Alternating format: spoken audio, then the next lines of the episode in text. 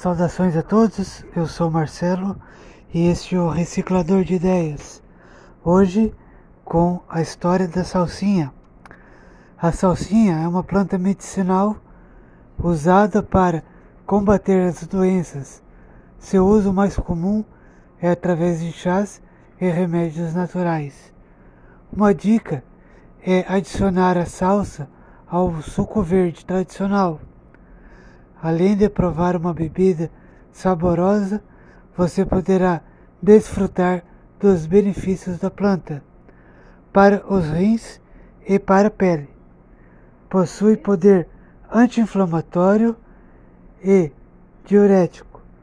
Por isso, ajuda no combate e a retenção de líquidos e previne e ter essas previ, previne doenças dos rins. Também é uma aliada na prevenção de doenças como o câncer, a anemia devido à presença do ácido fólico